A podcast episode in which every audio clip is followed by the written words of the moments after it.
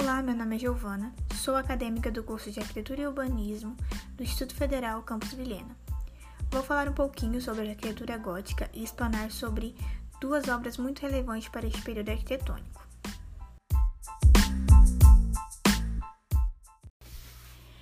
Primeiramente, é importante analisarmos o contexto em que esse movimento se originou. Suas primeiras aparições foram na Europa é, durante a Baixa Idade Média, no século X, e ele perdurou até meados do século XV, mas o seu estopim mesmo foi no século XII. Neste período, o comércio começa a renascer e ser uma atividade bastante importante na Europa.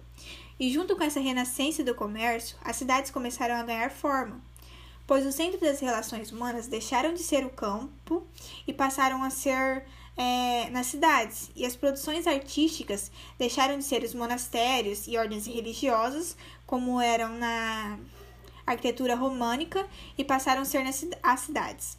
E essa classe social que estava surgindo e que futuramente será chamada de burguesia, a fim de mostrar o poder que a cidade estava tomando, passou a investir bastante na arquitetura gótica. Agora falando um pouquinho sobre as características da, desse movimento arquitetônico, podemos dizer que a religião está emprega em cada detalhe. Por exemplo, quando analisamos as escalas dessas edificações, percebemos que trata-se de uma arquitetura bastante verticalizada. E toda essa verticalização estava associada a um significado muito é, prezado na época, que era com a proximidade com o céu. Então a ideia era apontar a obra para o infinito, de modo que diminuísse o homem, destacando então a insignificância diante as divindades.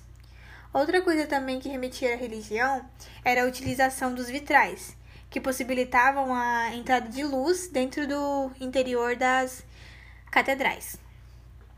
Então era um jeito de banhar, que eles falavam na época, né? De banhar a alma dos fiéis com a luz suprema.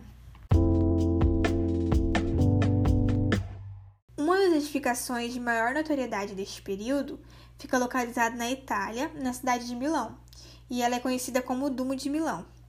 Sua construção foi iniciada em 1386, sob o comando de Gian Galeazzo Visconti, mas era é, uma edificação tão complexa que levou mais de 600 anos para ficar pronta, e ela foi finalizada só em 1965.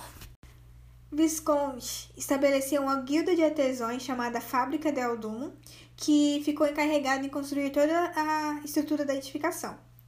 É, esse projeto atraiu vários construtores, artesãos e escultores de toda a Europa na época. Em 1389, o francês Nicolas de Bonaventure foi nomeado o arquiteto-chefe da construção e deu várias características góticas muito marcantes para a catedral. Desta forma, a fachada da catedral foi toda revestida com mármore branco rosa, assim como no seu topo, que possui vários pináculos e agulhas que são decoradas com estátuas que contemplam a cidade.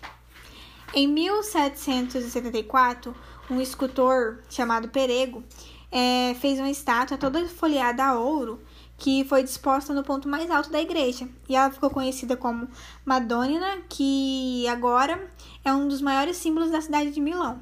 Não passa também despercebido a utilização dos vitrais, das rosáceas na edificação, e esses são um dos elementos marcantes da arquitetura gótica. E na edificação de Milão, ele refletia, reflete, né, cenas bíblicas e uma luz etérea no chão da igreja. A arquitetura gótica, assim como a arquitetura românica, fez uso do formato de crucifixo e suas plantas, e isso foi empregue na, no Dubo de Milão. Essa edificação ela possui cinco naves, sendo a central e quatro laterais, com aproximadamente 40 pilares. E ela também é dividida por um transepto, que vai da coroa até a abadia. A nave central dela possui 45 metros e é feita de tijolos revestidos de mármore.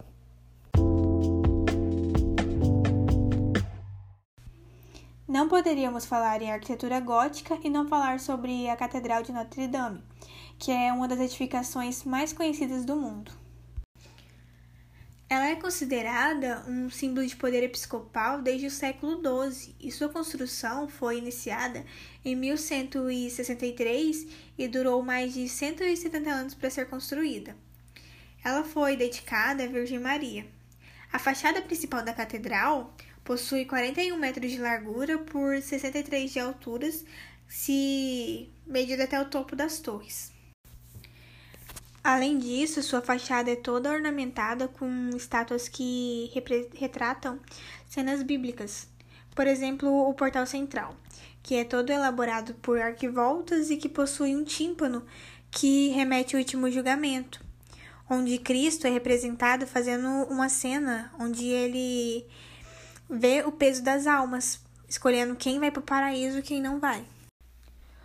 Outros elementos marcantes da arquitetura gótica que podemos observar na Catedral de Notre Dame é a utilização das rosáceas na fachada, das cornichas embaixo da janela, dos arcos ogivais e da abóbada de nervura. Os arcos ogivais e as abóbadas de nervura foram um dos grandes feitos da arquitetura gótica, pois antes não era possível é, fazer edificações tão altas com paredes tão finas e aberturas tão grandes, pois ah, o sistema construtivo utilizado ele era muito pesado, então as, o, as abóbadas construídas exerciam grandes esforços sobre as paredes. E na Catedral de Notre Dame podemos ver todos esses elementos empregues formando essa edificação magnífica.